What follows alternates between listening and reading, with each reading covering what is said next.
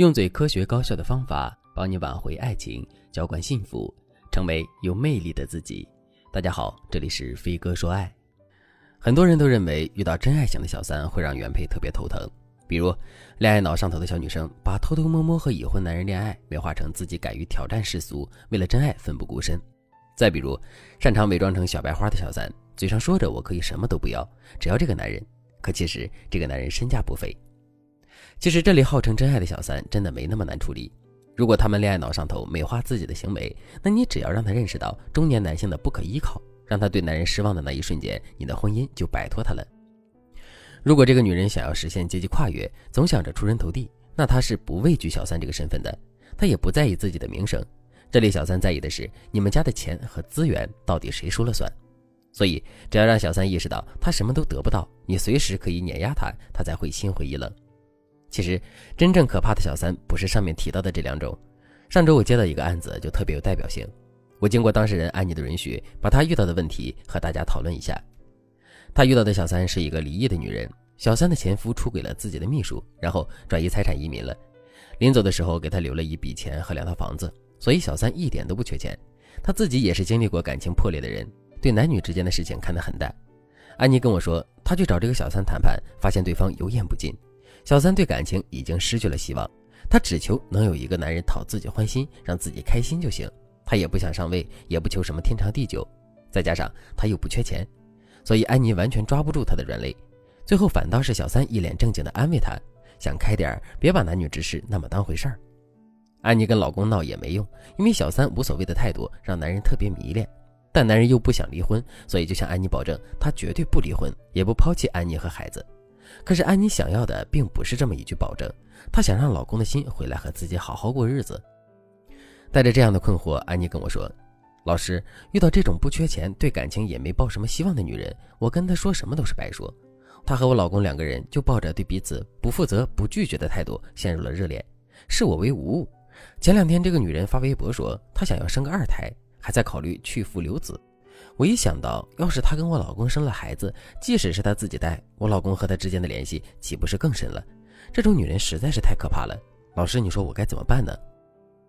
如果正在听节目的你也遇到了这种水油不进的事业型小三，你完全拿他没办法的话，那你赶紧添加微信文姬零五五，文姬的全拼零五五，让我来帮助你解决这些棘手问题。这种对感情失去希望就图个乐子的小三最难处理。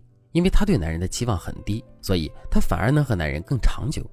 男人在他这里也没什么负担，最主要的是，男人连金钱成本都不用付出，就能够享受到一段高回报、低付出的艳遇。这对男人而言就是捡了一个大便宜，所以他很难主动放手。如果遇到了这种情况，作为原配，该怎么才能斩断他们的情缘呢？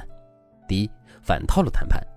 面对这种小三，你辱骂他、气急败坏都没有用，反正对方的心早就死了，根本无所谓。有时候他会拿一些精力去套牢你老公，目的就是欺负你。你说他是找乐子也好，你说他是没有道德底线也好，反正他就会这样做。所以你和他谈判的时候要注意三点：第一点，不卑不亢，多聊同为女人的不容易；第二点，将心比心，和他聊孩子受到的影响。切记，这个过程不是让你去求他，没有必要，你只要摆出事实就行了。第三点，告诉对方这个家对你很重要，必要的时候你会采取一切手段去守护这个家。第四点，讲利弊，你要让小三清楚，你不动如山，他得不到什么，也欺负不了你。第二，下狠手谈判。刚才谈判技巧是让你去摸小三的底，让你知道他大概是一个什么样的为人。但是对老公这边，你真的要下点狠手。像这种小三，男人是抓不住的，所以男人不可能为了他放弃婚姻。即使再上头，男人也会想到自己有被小三抛弃的可能性，所以男人才会不断的向你保证他不会抛弃你。这个时候你要拿住男人的软肋，比如名声啊、利益啊、家庭的稳定性啊等等，然后呢就和男人谈判，让他二选一。如果男人选了你，你就让男人接受你的监督。男人这个时候为了息事宁人，肯定会答应你的要求，比如说下班报备，让他看孩子，或者是让他上交资产。如果男人没选择你，他说要离婚，跟那个女人走。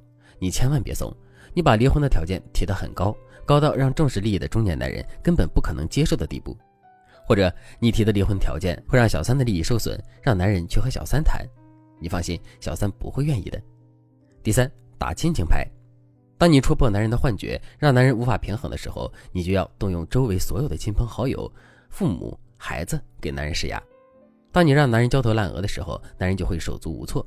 这种号称已经对爱情死心的小三呢，不就是要点情绪价值吗？男人焦头烂额的时候是顾不上他的，他对男人也就失去信心了。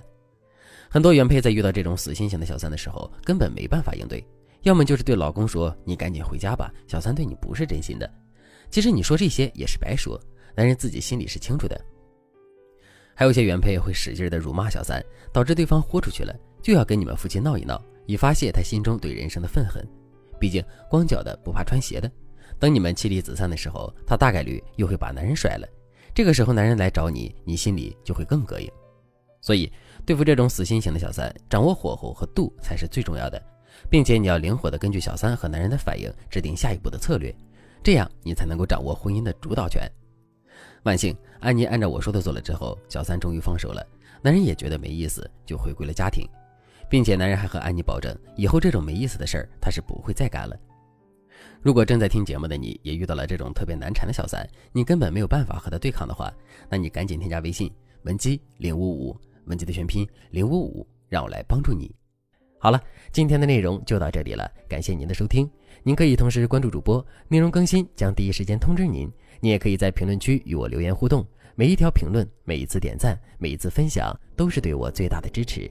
我们下期再见。